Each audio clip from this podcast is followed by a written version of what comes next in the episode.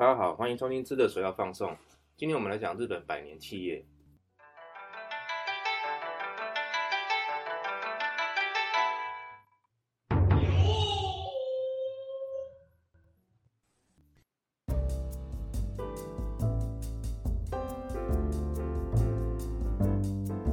大家都知道，日本是所谓的长寿企业的大国。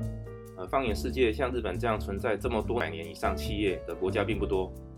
好，我们先来看这段例句一啊，我将文章的内容都放在 show note 上面，请各位参考。好，我先念一次。企業常駐大国である日本。世界と比べて日本には業歴の長い企業が多く存在し、毎年1000社以上の企業が創業150年を迎えている。第二次世界大戦といった戦争、バブル崩壊やリーマンショックなどの金融経済危機、阪神淡路大震災、東日本大震災といった災害など、老舗企業には幾多の混乱を乗り越えてきた強さがあり、企業理念や経営方針、危機管理対策には学ぶべき点が多くある。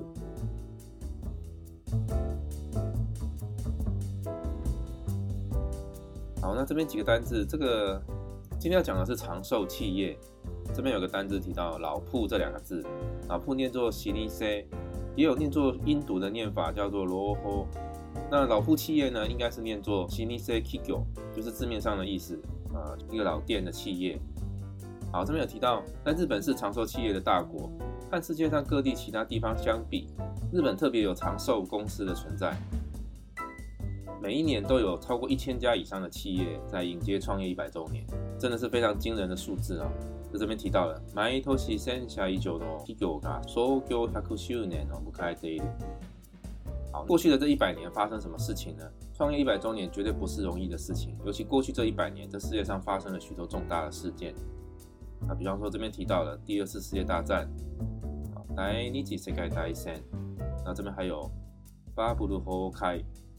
巴布鲁就是泡沫嘛，泡沫崩坏就提到的是在西元两千年时候的网络泡沫的金融危机。那另外后面提到了 Lehman Shock，这边指的就是雷曼兄弟的次级房贷金融危机事件啊，各种各样的金融经济的危机，这些公司也经历过了啊，阪神淡路大震灾，还有二零一一年的东日本大震灾的各种灾害，这些企业呢，呃，挺过了这些危机啊，老铺企业这边提到的。新設企業には幾多の困難を乗り越えてきた。百年来克服了许多的经营困难，最后一句就是企業理念や経営方針、企業管理対策には学ぶべき点が多くある。有许多值得学习的地方。好，我们刚刚前面有提到了，在日本每一年都有超过一千家以上的企业在当年庆祝创业一百周年，真的是非常厉害。好，今天就来聊到，在二零二一年，今年创了一百周年的日本企业呢，啊，有很重要的，包括三菱电机，这个大家耳熟能详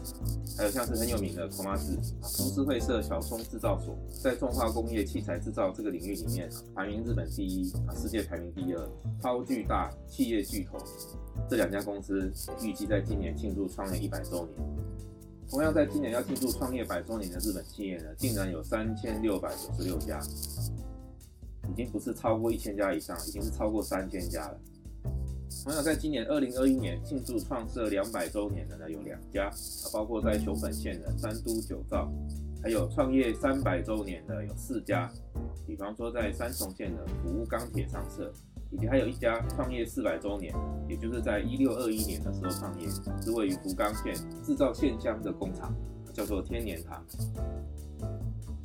好，我有找到一份在二零一九年做的日本。老铺企业调查报告里面提到了，在二零一六年的时候，日本创业一百周年以上的企业有两万八千多家，而到了二零一九年，这个创业一百周年以上的清单啊来到了三万三千多家。这个数字呢，又过了两年，来到了二零二一年，居然超过了四万家，总共是四万又一百八十六家。那换另外一个角度来看，就是说在二零一九年当年迎接满一百周年的。有一千六百八十五家企业，而在两年后的今年，迎接满一百周年又大幅增加了到了三千六百九十六家，超过两倍以上。可见啊，回想那一百年前呢，日本的商业环境、经济发展一定是一年比一年的活络，有一个适合创业的环境，企业大幅的增加，你才会有今天看到这个数字。想必在一百年前是一个优质的创业环境。那这个环境呢，就必须讲到当年是大正时代的这个时代背景。那上个世纪的一零年代跟二零年代，正好是在日本的大正年间，所谓的浪漫大正时代。大正时代有一个特点，它是已经走过了明治维新各式各样的纷扰，日本正式迈向了脱亚入欧稳定发展啊，而且它身为第一次世界大战的战胜国，当时的日本社会和日本人民啊，想必是一个充满自信的一个时代。而且是后来的军国主义的幽灵尚未萌芽的那个一个黄金的年代，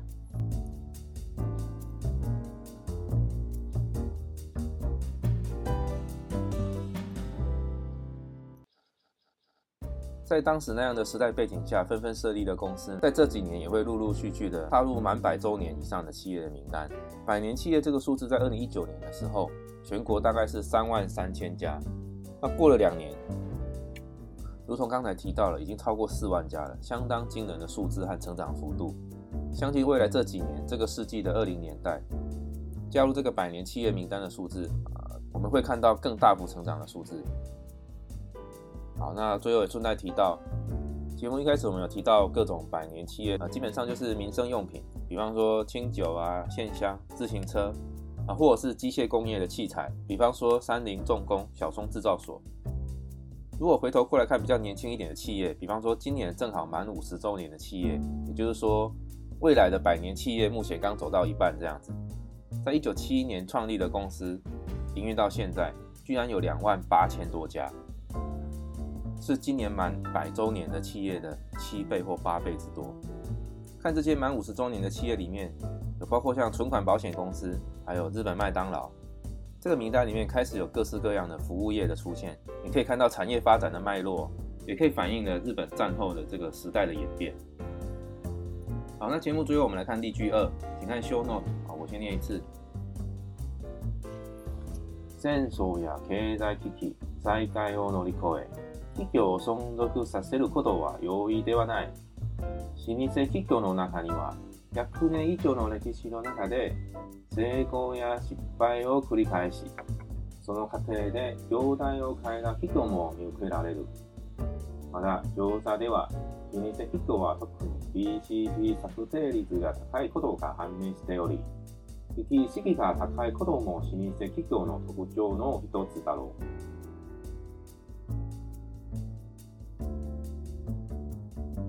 好，这段一开始就是前面提到的，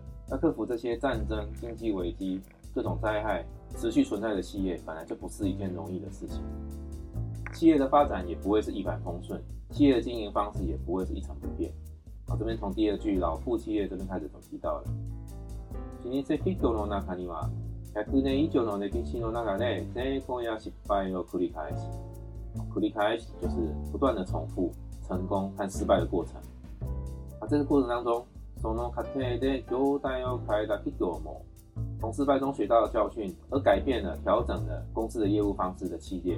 也都可以看得到这样的现象。好，最后提到这个调查，马达鸠沙蒂瓦辛尼塞基古瓦托库尼 B C P 查库特耶里子，就是可以看得出来，这些百年企业有一个特征：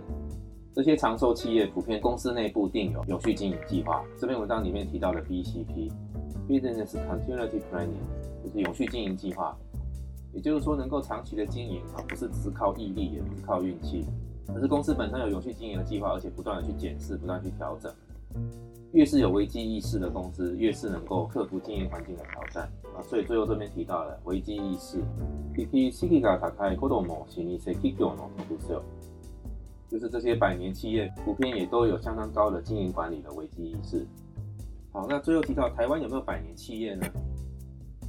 根据去年的财讯周刊统计，台湾至少有两百五十家至三百家的百年老店，多数是一些小吃、食品类老店，啊，或者是一些比较家庭式的工厂，通常比较偏向小规模、家庭式的、家族经营店面形态的，现代化经营形态的百年企业目前还没有看到。这当然与台湾过去一百年来历经了白色恐怖、威权统治这样的时代背景有关。所以台湾开始有大量的企业创立兴起的时代，应该是在一九七零年代之后了。我相信台湾在大正时代的时候，也有许多民间创业的活力，只是很可惜，接下来历经了战争、不同政权的殖民统治的转换、白色恐怖的威权统治，还有类似像四万元换一元新台币的这种制度面的剥削。